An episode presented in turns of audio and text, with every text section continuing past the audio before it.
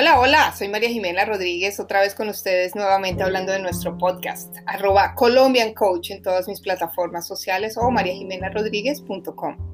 Eh, estaba, no he hecho tantos podcasts como antes, básicamente porque estoy en verano y, y yo digamos que manejo mi vida de alguna forma como se manejan las estaciones. Eso se lo aprendí a un chamán en Brasil hace muchísimos años y me gustó mucho de la forma en que ellos lo hacen.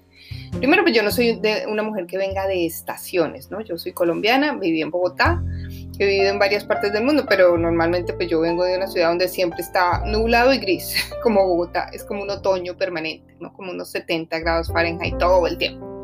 Entonces, para mí es un poco más difícil manejar el invierno, por ejemplo, cuando estás llena de nieve, cuando tienes solo 8 o 5 horas de luz al día, en fin, es complicado. Pero básicamente, ¿cómo se maneja o cómo aprendí yo a manejar, digamos, los, eh, la vida de acuerdo a las estaciones? Pues básicamente hay cuatro tipos de estaciones y cómo los puedo yo planificar. Pues lo primero, cuando estoy en invierno, cuando tú entras en invierno, entras en una etapa de hibernación, efectivamente. Estás calmado, estás introspectivo, estás eh, de una forma donde estás creando lo que va a suceder, después. Eh, es un momento donde duermes bastante, donde comes bastante también, donde tu vida social se, se elimina un poco, o sea, más con la pandemia, pero digamos que en invierno, como hay tan poca luz, eso causa, mucha gente le causa un poco de depresión o de tristeza, ¿no? Y ojo, la tristeza no la genera la falta, el frío, no la falta de calor. El frío no la genera, la genera la falta de luz solar. Eso es vitamina D. Así que se tiene, si tú sufres de eso, de una vez te digo, tómate una buena vitamina D que tiene, eh, que te ayuda muchísimo a, a generar energía. El sol da energía. Entonces, cuando estamos en invierno, podemos empezar a programar a programar lo que va a pasar el próximo año, cuáles son las metas, cuáles son los logros que yo quiero, qué quiero que pase, cómo voy a hacer que pase. Y hago el análisis de cómo me fue eh, el año anterior, por ejemplo. Y digamos que estás trabajando en un 50%, ¿no? No estás trabajando todos los días a toda hora, bajas un poquito la intensidad, sigues trabajando, pero no tanto. Es más como de introspección, de guardar, de guardar la energía. En ese momento la tierra no es fértil, entonces digamos que en invierno pues la idea no es como empezar a hacer un gran proyecto, sino espérate a que se den las cosas. Y esto es importante, estés no, o no estés en estaciones. Espérate. La paciencia es una herramienta y es una herramienta de las más importantes que podemos tener los seres humanos. Paciencia, esperar el momento correcto para hacer las cosas. Yo hace poco oí a alguien, a un señor mayor, diciéndole a un niño, a su nieto, le dijo, te voy a enseñar una cosa, porque el niño era, pero por favor, dámelo, dámelo, dámelo, desesperado. Y le dice, ¿tú sabes, tú me has visto a mí pescar? Y el niño, sí, yo te he visto. Dijo, ¿tú sabes lo que yo hago? Yo tomo mi red o pues la caña de pescar, me paro en el océano, puedo esperar una, dos o tres horas. ¿Y sabes qué? Yo espero al que el pez, el pececito que está por ahí, se coma mi anzuelo y ahí yo lo voy a pescar. No es al revés. Si yo pongo esa caña y empiezo a, picar y a picar y les mando comida y empiezo a hacerles y mando muchos anzuelos, no, no van a llegar. Así es la vida. Tú no puedes empezar a, como un loco por un lado, por otro, por otro, hasta que te salga. Espérate. Eso se llama ansiedad. Espérate a que pique, a que el pez pique. Así que en invierno no se hace.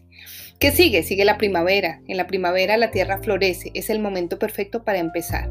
Lo que ya eh, dijiste que ibas a hacer y todos tus planes y tus proyectos de Excel y todo lo que hiciste en invierno, pues empiézate a en la primavera hacerlo realidad porque ya vas a poder hacerlo. Súper importante eso. Ya vas a poder hacerlo.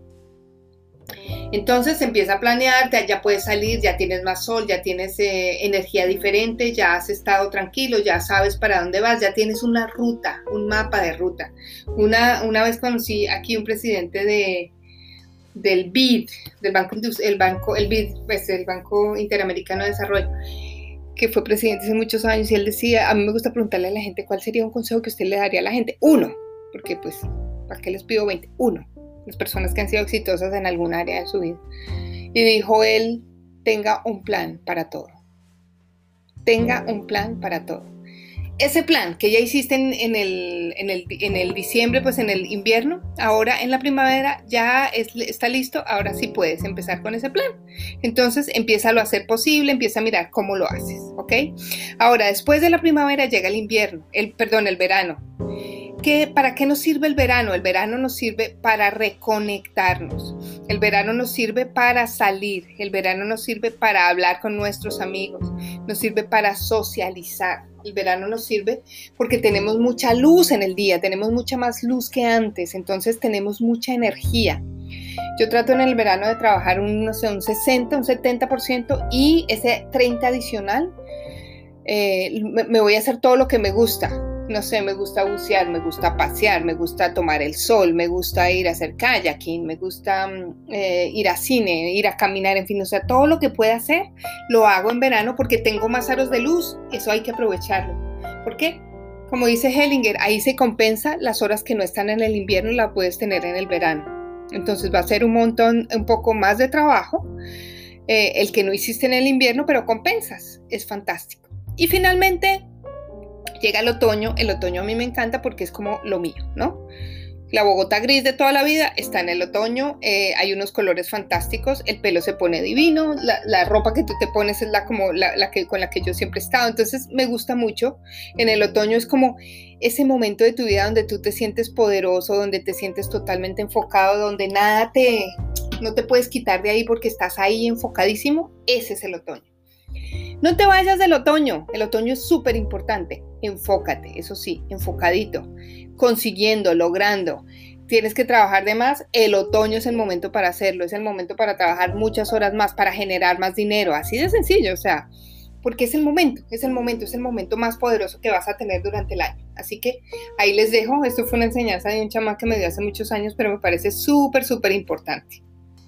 Ahora, hoy vamos a hablar, no tiene que ver con esto, Vamos a hablar de algo mucho más serio, pero quería darles el contexto de lo que estamos haciendo ahora. Y vamos a hablar de algo que se llaman las adicciones. ¿Y por qué las adicciones? Pues porque hace poco me lo sugirieron, porque lo pregunté en varias encuestas y todo el mundo tuve un 90% en que la gente me decía que quería hablar de las adicciones. Así que vamos a hablar de las adicciones. Es importante saber de dónde viene y cuáles pueden ser algunas de las causas sistémicas en la adicción.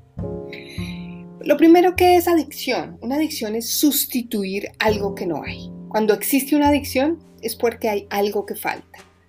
Ese algo que falta se puede llamar amor, se puede llamar tiempo de calidad con mi papá, se puede llamar eh, amor verdadero de mi mamá, se puede llamar yo soy no estoy presente para en la vida de mi familia, ¿Qué, te falta? O sea, y si tú en ese momento estás sufriendo una situación de adicción o conoces a alguien, la primera pregunta es, ¿qué le falta a esa persona? ¿Cómo está sustituyendo la adicción? Adicción puede ser comer, adicción puede ser eh, consumir sustancias alucinógenas, adicción puede ser tomar alcohol, adicción puede ser em, jugar Adicción puede ser hacer un shopping, em, eh, comprar eh, compulsivamente muchas cosas. Ahora, ¿qué pasa con las adicciones? Pues una persona pierde libertad. A medida que se vuelve más adicto, entonces pierde más libertad en su vida, porque no, ya se vuelve preso de la adicción. Imagínate, o sea, se vuelve preso de su, de su propia adicción, entonces empieza a perder toda la libertad del mundo para hacer cosas. Una persona que es adicta. Entonces, em, son problemas comunes, además, que se convierten en problemas casi que muy primarios en, nuestra sociedad.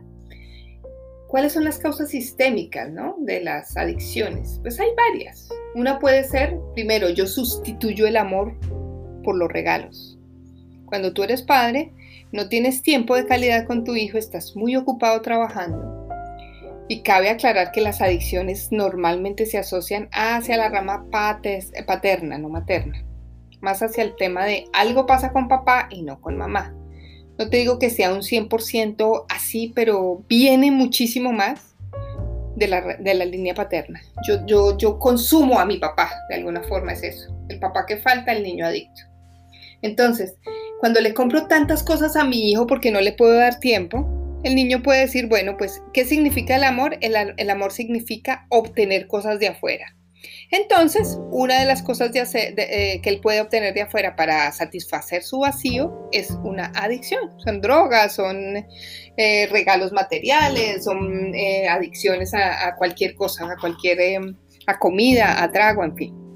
Ahora, otra, otra dinámica puede ser un duelo abierto. Cuando, por ejemplo, en la pareja papá y mamá perdieron un hijo o tuvieron un aborto y no hicieron el duelo juntos, dice Hellinger, cuando el duelo no se hace juntos, de un hijo, de un aborto que murió o de un hijo que murió, la pareja se separa, definitivamente se separa.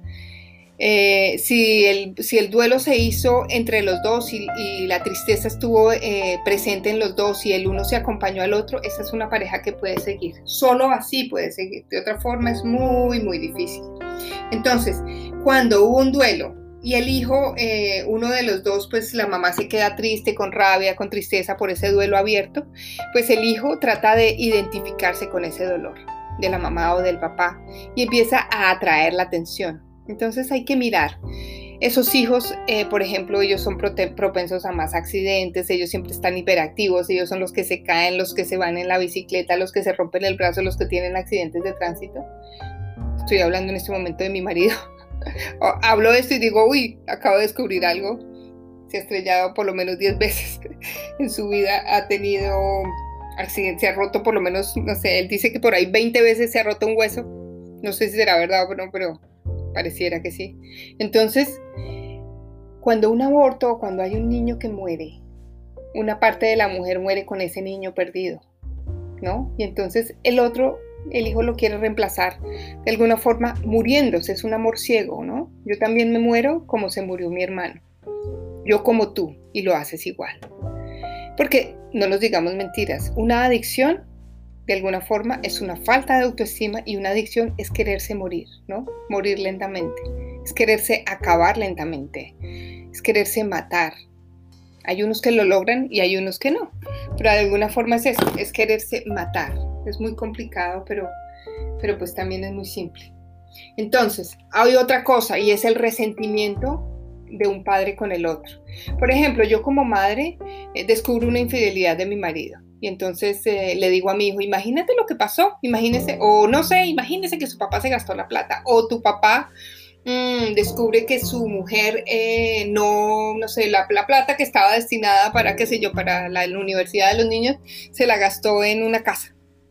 Entonces dice, mira, y empieza a contarle al hijo. Mire, primera cosa, el hijo no sabe cómo manejar las cosas de la pareja ese resentimiento no lo puede manejar, él cómo va a odiar a la mamá o cómo va a odiar al papá o a tenerle ese resentimiento si se siente desleal. Entonces empieza a cubrir ese vacío con una adicción.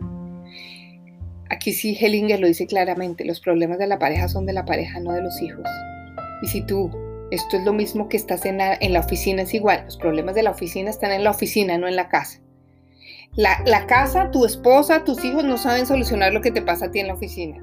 Y viceversa, Tú tienes que ser muy claro con eso. O sea, los problemas de la, de la pareja se quedan con la pareja, no con los hijos. Entonces, no dejes que tu hijo empiece a tener una lealtad ciega, como que no puedo hablar con mis papás, eh, no puedo ser desleal a mi papá o a mi mamá porque pues me siento mal con el uno o con el otro. Entonces tiene que escoger, rechaza a uno pero se lo come, rechaza a uno pero se lo bebe, rechaza al otro pero se lo fuma. O sea, de alguna forma para tenerlo ahí. Entonces tienes que tener muchísimo cuidado con eso.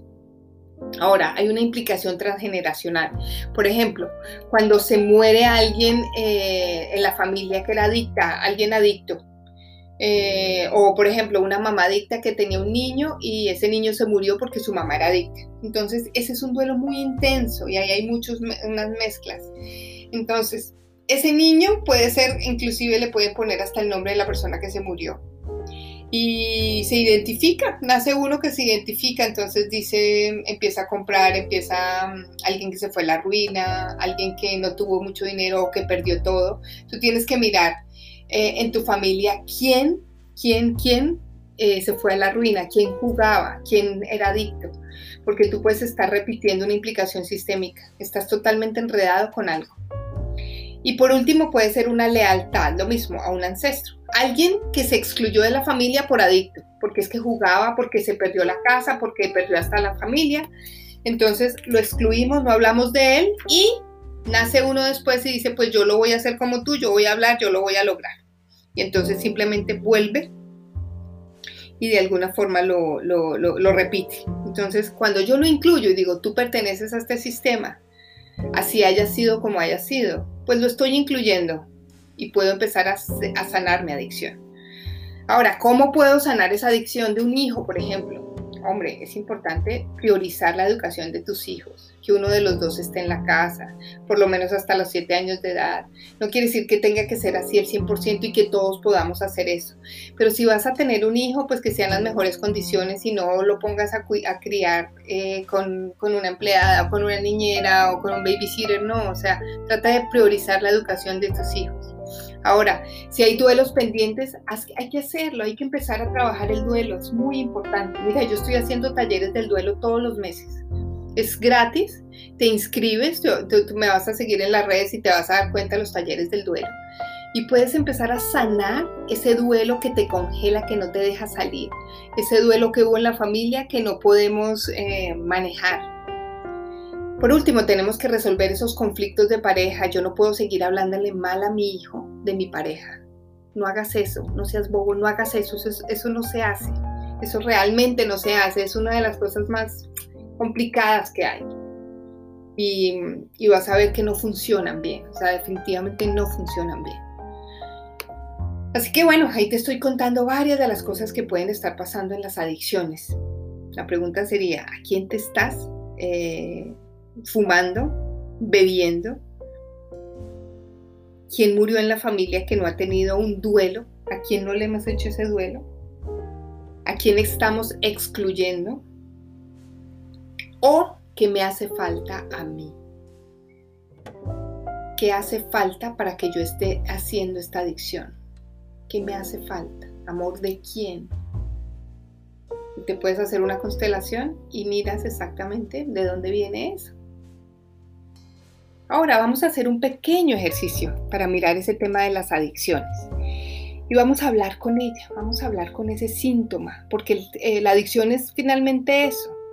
La adicción es un síntoma de algo mucho más fuerte.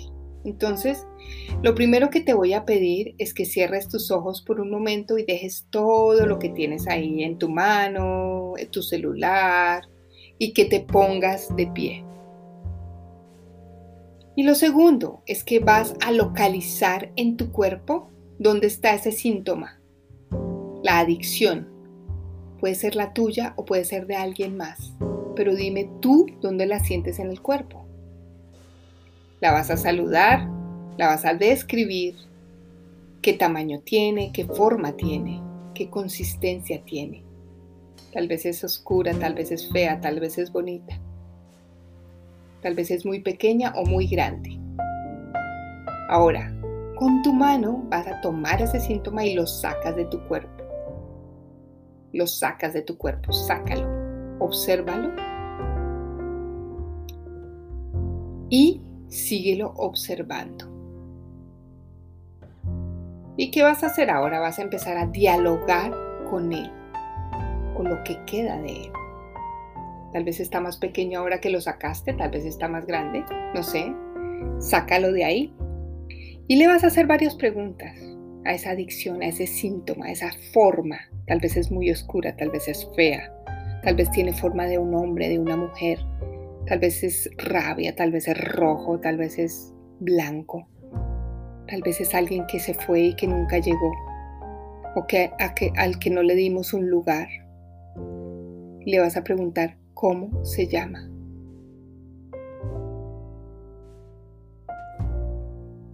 Y la segunda pregunta es, ¿cuándo vino por primera vez a tu vida?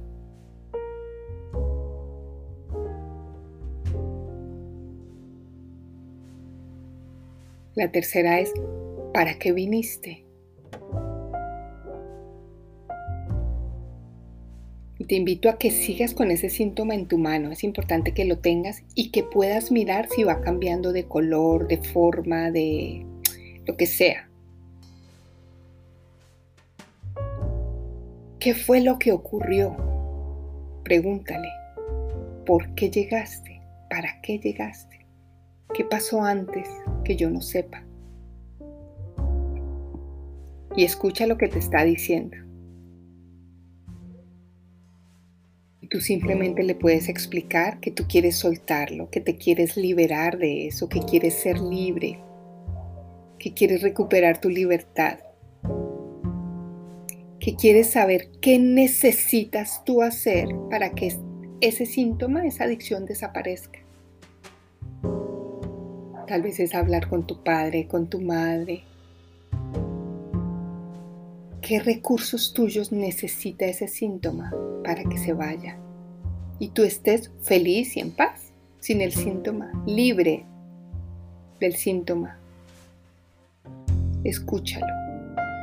Y escúchalo desde el corazón, porque tiene muchas cosas que decirte.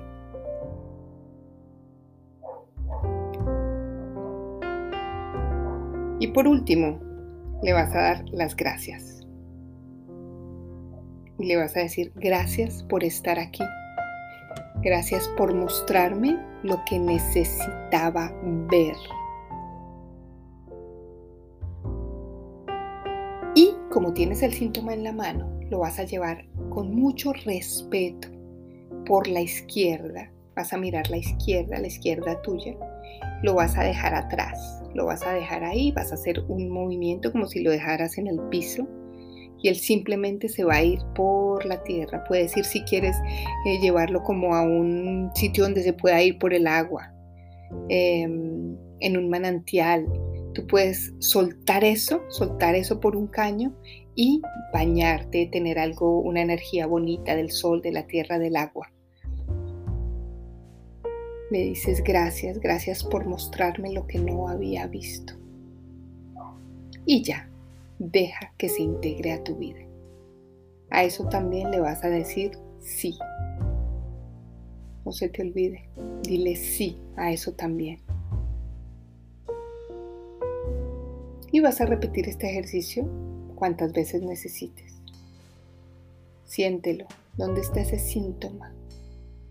¿En qué área de tu vida? Mira la forma, tócalo con las manos, siente su dolor. Que nos muestre ese síntoma, habla con él. ¿Para qué está aquí? ¿Qué vino a mostrarte? ¿Cómo puedes tú eliminar esa adicción y ser libre y feliz en la vida? ¿Seguir en la vida? Le agradeces y lo sueltas. Sigues en la vida. Así que te invito a eso. Bueno, como ya saben, soy María Jimena Rodríguez. Nos vamos a ver en una próxima oportunidad. Sígueme en mis redes sociales y seguimos haciendo nuestros talleres de constelaciones familiares. Empezamos ahora con una nueva temporada de el dinero y empezamos a manejar dinero y relaciones de pareja. ¿Ok? Soy arroba Colombian Coach. Gracias por todo. Nos hablamos después. Bye bye.